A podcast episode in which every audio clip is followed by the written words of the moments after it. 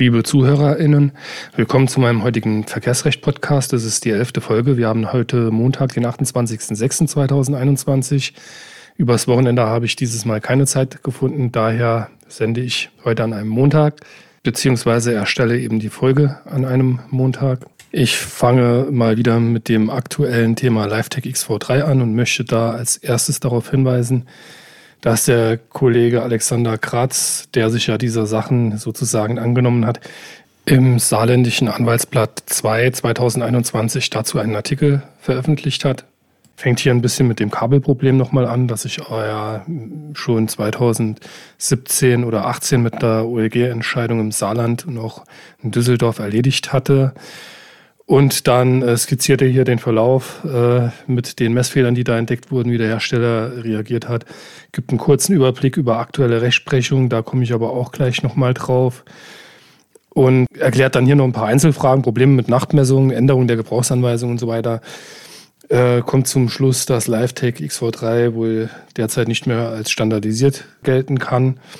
Hm, Finde ich nachvollziehbar bei den Messfehlern und äh, kritisiert noch einmal im Abschluss auch völlig zu Recht, dass das äh, Messgerät ja die Rohmessdaten praktisch nullt. Da gibt es ja außerdem Messung, Startmessung, Endebild nicht mal so, äh, nicht mehr so viel, was man da auswerten könnte.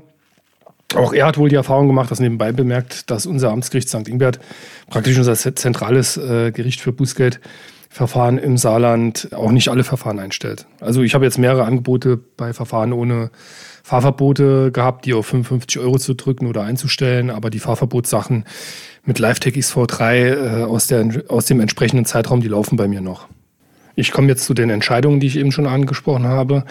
Die finden sich beim Kollegen Burhoff auf dem Burhoff-Blog, also blog.burhoff.de. Und da geht es um den äh, Beschluss des OLG Zelle der datiert vom 18.06.2021 2 SS OVI 69 aus 21. Das OLG Zelle hat ähm, nach den Erkenntnissen der PDB, der Physikalisch-Technischen Bundesanstalt, die es da erlangt hat, festgestellt, dass derzeit beim LiveTech XV3 kein standardisiertes Messverfahren äh, vorliegt und es hat daher mangels ausreichender Feststellungen zum Verstoß das Verfahren eingestellt. Anders das OLG Oldenburg, auf das das OLG Zelle hier in der Entscheidung auch Bezug nimmt, das hat mit dem Beschluss vom 20. April 2021 2 SSOVI 92 aus 21 sowie mit Beschluss vom 16. März 2021 2 SSOVI 67 aus 21 danach unterschieden, ob das Messung-Startfoto der geänderten Gebrauchsanweisung eben entspricht. Kurze Anmerkung nochmal zum besseren Verständnis. Der Hersteller hatte zwischenzeitlich die Anforderungen an die Auswertung des Messfotos geändert, indem er bestimmte äh, Parameter vorgegeben hat, wo sich eben der sogenannte Auswerterahmen, also ein Viereck, das im Bild Messfoto eingeblendet wird, wo der sich befinden muss. Damit möchte ich es dann heute auch beenden, das Thema LiveTech XV3. Ich möchte halt nicht immer das Gleiche hier bringen. Wenn es da was Durchschlagendes äh, gibt, äh, werde ich es natürlich dann berichten. Aktuell aber immer noch klare Handlungsempfehlungen für alle Kollegen, die jetzt nicht so mit dem Ordnungswidrigkeitenrecht befasst sind und LiveTech XV3 Fälle am Laufen haben, auf jeden Fall am Ball bleiben, Einspruch einlegen, Verfahren durchziehen, ähm, die Messdateien anfordern, das volle Programm. Der BGH hat mit Urteil vom 9.9.2020 Aktenzeichen ist römisch 8 ZR 150 aus 18 zur Abgrenzung eines Sachmangels vom normalen Verschleiß noch einmal Stellung genommen. Das ist natürlich eine der wesentlichen Fragen, gerade beim Gebrauchtwagenkauf.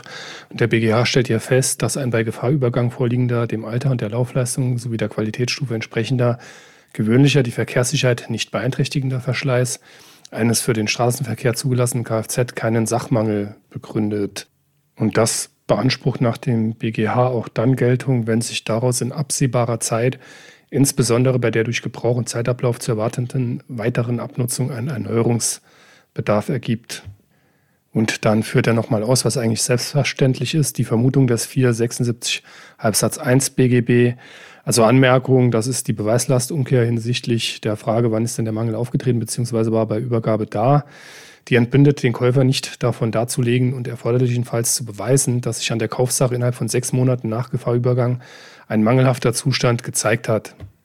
Also, das ist was, was ich jetzt aus Sicht meiner Eigenschaft als Vertreter von Gebrauchtwagenhändlern durchaus sagen kann, da fehlt bei vielen Kollegen leider, also jedenfalls solchen, die nicht mit dem Verkehrsrecht befasst sind, der Durchblick, die sollten sich da mehr mit der Rechtslage befassen. Ähm, diese Vermutung des 476 Absatz 1 BGB, die äh, bedeutet ja nur, dass wenn ein Mangel da ist, dass dann eben zugunsten des Käufers beim Verbrauchsgüterkauf vermutet wird, dass dieser Mangel schon bei Übergabe da war. Die bedeutet aber eben nicht, dass vermutet wird, dass ein Mangel da war. Deshalb ist es in erster Stufe erstmal im Wesentlichen so, dass der Käufer den Nachweis bringen muss, dass sich die Mangelerscheinung gezeigt hat, und zwar innerhalb der sechs Monate nach Gefahrübergang, sprich einfach nach Übergabe des Fahrzeuges. Nur wenn ihm das gelingt, dann wird auch vermutet, dass dieser Mangel schon bei Übergabe da war.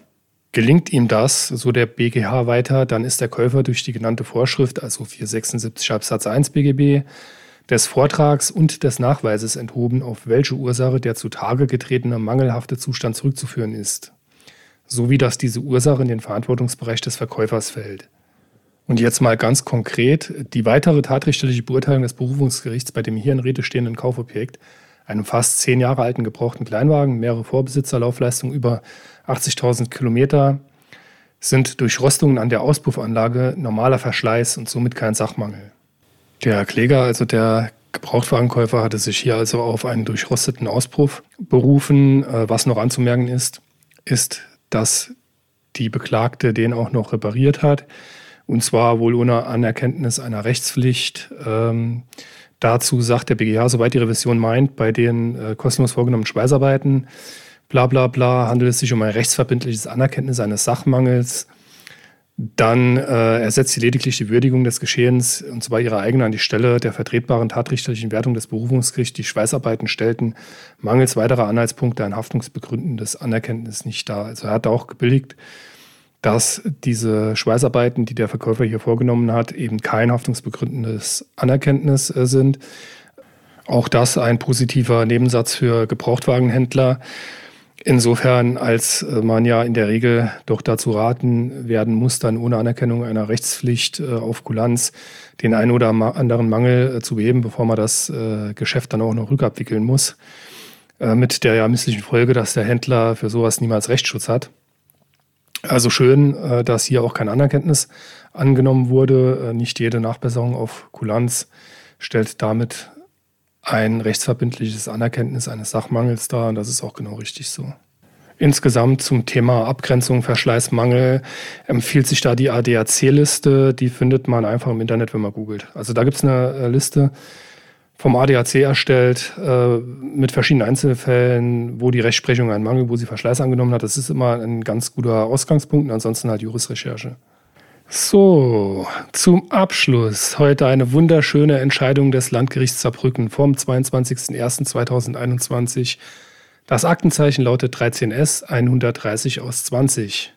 Warum ist die Entscheidung so schön? Die Entscheidung ist so schön, weil der Kollege, nennen wir ihn mal H. -Punkt, ähm, mich mal so zwischendurch während des laufenden Verfahrens äh, kontaktiert hatte und gefragt hat, wie ich da die Rechtslage sehe. Und da muss ich ihm schon leider sagen, dass ich es ein bisschen anders äh, sehe als er. Ebenso jetzt hier das Landgericht Saarbrücken. Man muss auch mal äh, verlieren können, so ist das bei uns. Äh, durchaus sehr vertretbare Ansicht, die er da hatte, hat leider jetzt die Kammer nicht geteilt. Worum geht's? Es geht um die Unverhältnismäßigkeit oder vermeintliche Unverhältnismäßigkeit von Transportkosten für die Strecke Türkei-Deutschland im Rahmen der Nacherfüllung.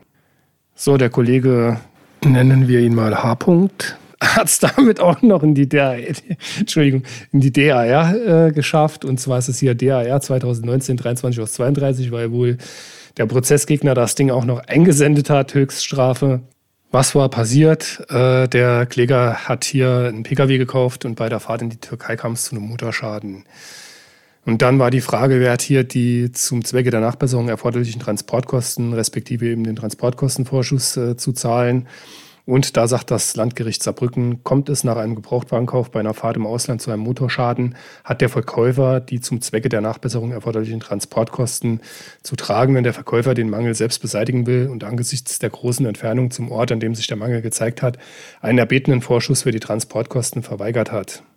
Nur bei unverhältnismäßig hohen Kosten kann die Nacherfüllung insgesamt verweigert, beziehungsweise beim Verbrauchswiederkauf kann der Ersatz von unverhältnismäßig hohen Aufwendungen gemäß 475 Absatz 4 BGB auf einen angemessenen Betrag beschränkt werden.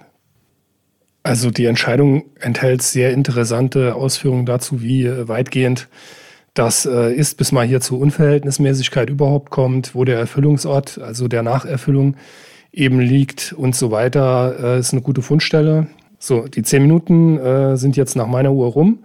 Damit ist die heutige Folge beendet. Wir hören uns nächste Woche wieder. Lasst ein Abo da, liebe ZuhörerInnen. Und äh, freut euch schon auf die nächste Folge. Froh schaffen diese Woche. Wir hören uns.